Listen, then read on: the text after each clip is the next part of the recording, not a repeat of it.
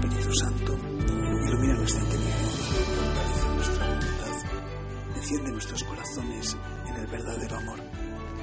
Santa María, hija del Padre, Madre gozosísima del Hijo, esposa del Espíritu Santo, danos intimidad con Dios. Dame tus ojos para mirarle, tus oídos para escucharle, tu corazón para amarle. San José, concédenos el don de la oración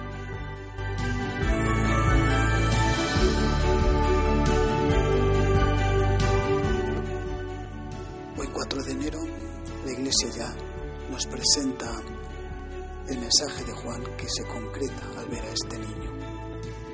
Después de celebrar el Día de la Maternidad Divina, el día 1 de enero, y el Día de la Circuncisión de Jesús, después de celebrar también el día 3 el santo nombre, el santísimo nombre de Jesús, hoy ya Juan Bautista nos lo presenta como el Cordero de Dios y empieza a seducir corazones. Seduce Juan y Andrés. Andrés seduce también, conquista a su hermano Pedro y Pedro también queda conquistado por Jesús hasta el punto de que se le cambia hasta el nombre. De Simón, Jesús le llama el nombre, o con Jesús su nombre será Cefas, será Pedro.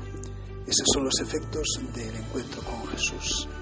Hay algo en nuestra manera esencial de ser que al encontrarnos con Jesús queda tocado, queda divinizado, queda con un sello de Dios, con un sello de que algo que no es natural nos ha pasado por el alma. El nombre que nos pusieron nuestros padres, la educación que nos dieron el ambiente donde crecimos, pues ha aportado su, su manera de hacernos crecer en la vida. Pero cuando nos encontramos con el Señor, cuando nos encontramos con Dios, nos cambia todo el ser, algo esencial nos cambia y desde ahí empezamos a seguir creciendo.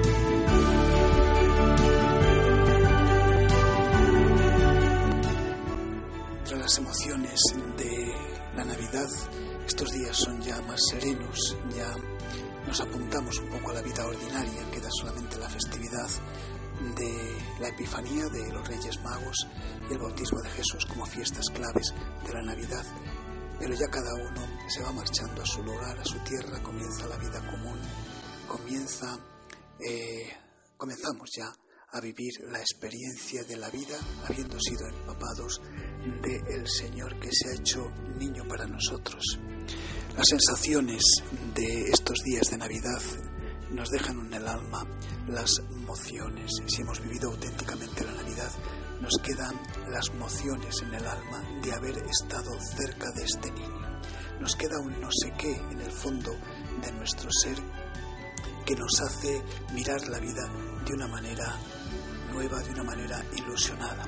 Aunque es verdad que cuando Jesucristo toca un alma, también el mundo, el demonio y la carne toman nota y atacan como más fuerte. Empieza como la cuesta de enero, el tener que volver a estudiar, los estudiantes, tener que volver a trabajar, los trabajadores, tener que volver a las faenas de casa. También un poco queda ese sabor que decían los, los latinos de post festum, pestum, ¿no? Ese tener ahora que desarmar el, árbol de Navidad. Todavía no, pero ya intuimos que ya no nos dice tanto cuando lo colocamos, o el nacimiento, que está ahí todavía, pero que ya lo miramos con un poco, no tanta ilusión como antes. Pues es el momento, es el momento de que Juan Bautista nos diga, nos diga, he ahí el Cordero de Dios. Ese es el que cargará con todo lo que te está pasando, con todo lo que te pasará. Él es el que va, está dispuesto a recibir todo lo que le des para transformarlo en redención y en salvación. De modo que lanzarnos ya en este tiempo un poco más sereno y tranquilo, lanzarnos a la experiencia de haber estado con Dios y como todavía no ha acabado la Navidad, volver así a mirarle de reojo porque la vida nos sigue o nos arrebata ya lo que tenemos que hacer en cada instante o en, en nuestro trabajo y en nuestra vida ordinaria. Pues ahora es el momento de experimentar en nuestra alma que Jesús ha pasado en nuestra vida, que Dios ha pasado por nosotros. Y Dios quiera que la Virgen Santísima nos lo haya puesto tan cerquita, que quedemos tan seducidos como Juan Bautista al reconocerle como verdadero Dios, como Cordero de Dios que quitará el pecado del mundo, tan seducidos como Juan y Andrés y que tengamos esa capacidad de contagiarnos unos a otros como Andrés contagió a su hermano Pedro.